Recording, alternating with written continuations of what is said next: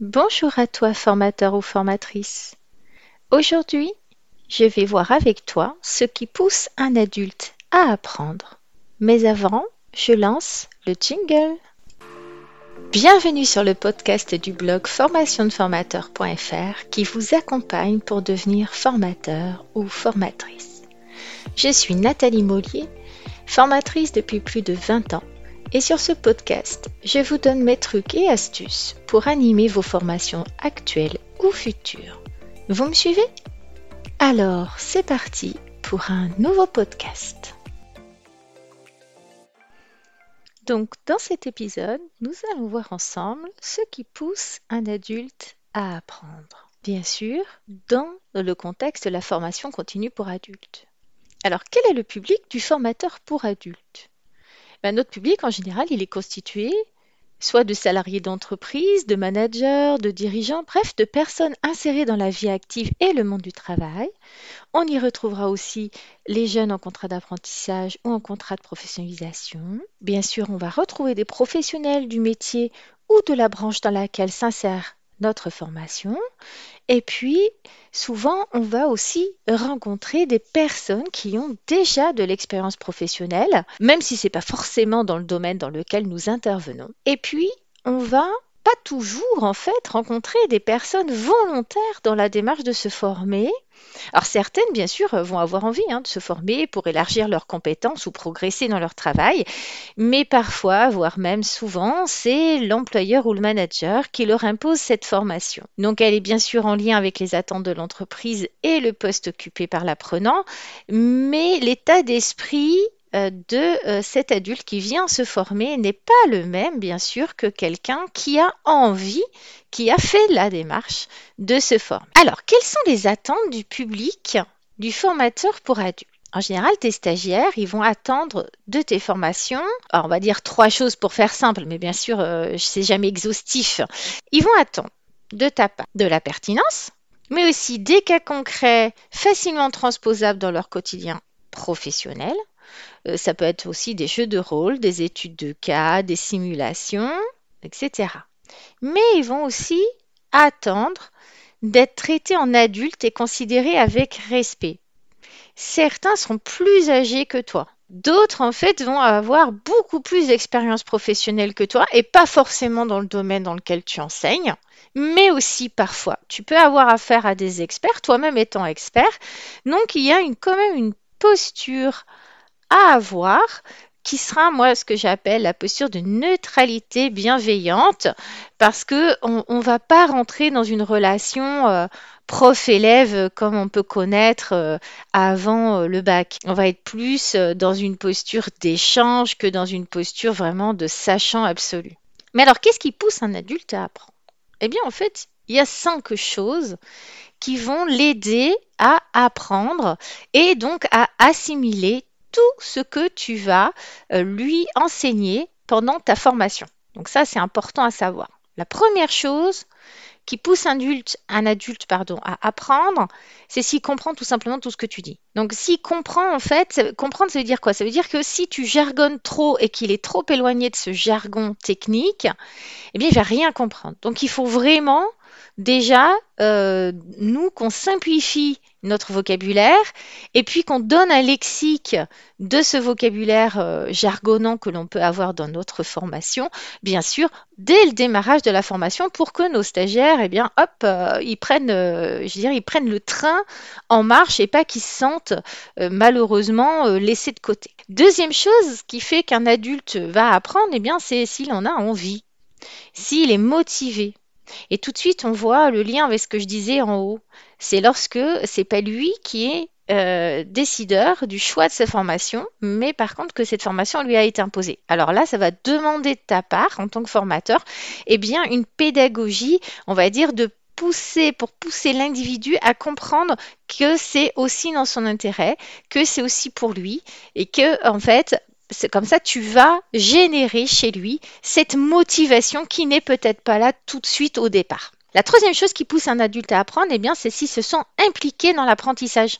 Et oui, euh, on n'est plus euh, sur les bancs d'école euh, à apprendre par cœur un truc sans comprendre à quoi ça sert.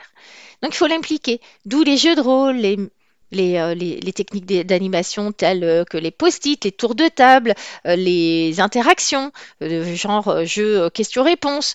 tout ce que tu vas mettre en place qui va rendre vivante ta formation et qui fera que l'adulte, ton apprenant, va se sentir impliqué dans cette formation. Souvent, bien sûr, ça rejoint du coup le quatrième point qui fait qu'un adulte apprend, eh bien, c'est tout simplement s'il participe. S'il participe, si en fait il peut échanger avec toi, te poser des questions sans se sentir jugé ni par toi ni par les autres participants à la formation. Donc ça, c'est très important. C'est pour ça que je rejoins toujours cette posture de neutralité bienveillante dans notre position, dans notre posture à nous euh, de formateurs. Et puis, ça rejoint tout ça, ce cinquième point, qui est que l'adulte va apprendre bien beaucoup plus facilement, mais je dirais c'est un peu comme pour tout le monde, s'il fait le lien avec la réalité et avec sa propre expérience.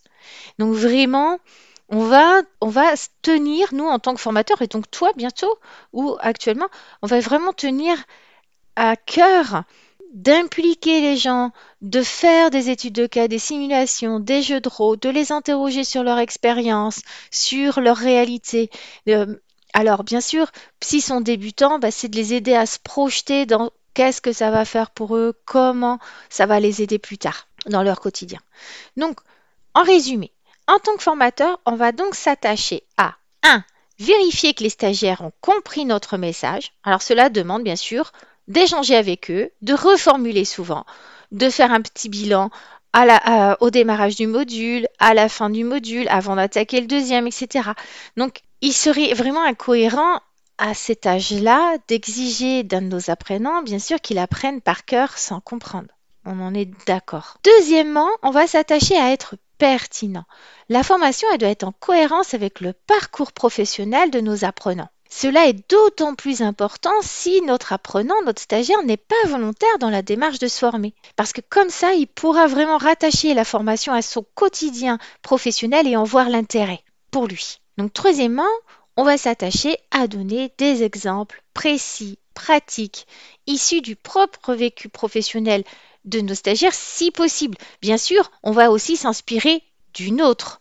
On va leur apporter des exemples de ce que nous on a mis en pratique, à condition bien sûr que notre expérience soit très proche de leur univers professionnel. Sinon, on va devoir faire faire des ponts, mais en fait, leur faire faire des liens entre ce qu'on dit et leur vécu professionnel dans leur entreprise, dans leur service. Eh bien, ça veut dire qu'en quatrièmement, on va s'attacher énormément à faire participer au maximum nos apprenants au travers du questionnement, des mises en situation, des études de cas, des jeux de rôle, etc. Donc aussi, en cinquièmement, hein, eh bien, on va s'attacher à être concret. Et ce, même lorsqu'on expose pardon, des concepts ou des notions qui sont très théoriques à la base. Parce qu'il est indispensable pour un adulte que la formation ait une utilité pratique, applicable et transposable rapidement dans leur quotidien. Donc il est aussi important et fondamental de ne pas oublier que de nombreux apprenants possèdent des compétences qui sont parfois supérieures aux nôtres, dans des domaines bien sûr différents.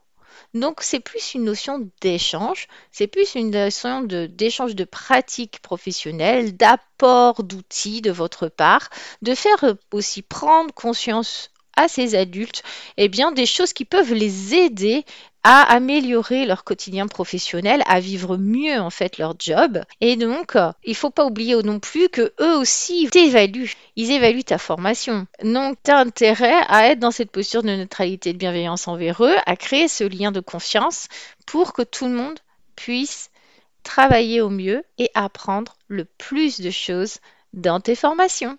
Merci de m'avoir écouté en complément de ce podcast, j'ai écrit un article détaillé sur ce sujet que je vous invite à lire sur mon blog formationdeformateur.fr. Encore merci pour votre attention. Je vous dis à bientôt pour un prochain podcast du blog formationdeformateur.fr. En attendant, n'hésitez pas à vous rendre sur le blog pour consulter les derniers articles et pourquoi pas vous abonner pour ne rien rater. Et si vous avez aimé ce podcast, vous pouvez me laisser un avis et une note. À très vite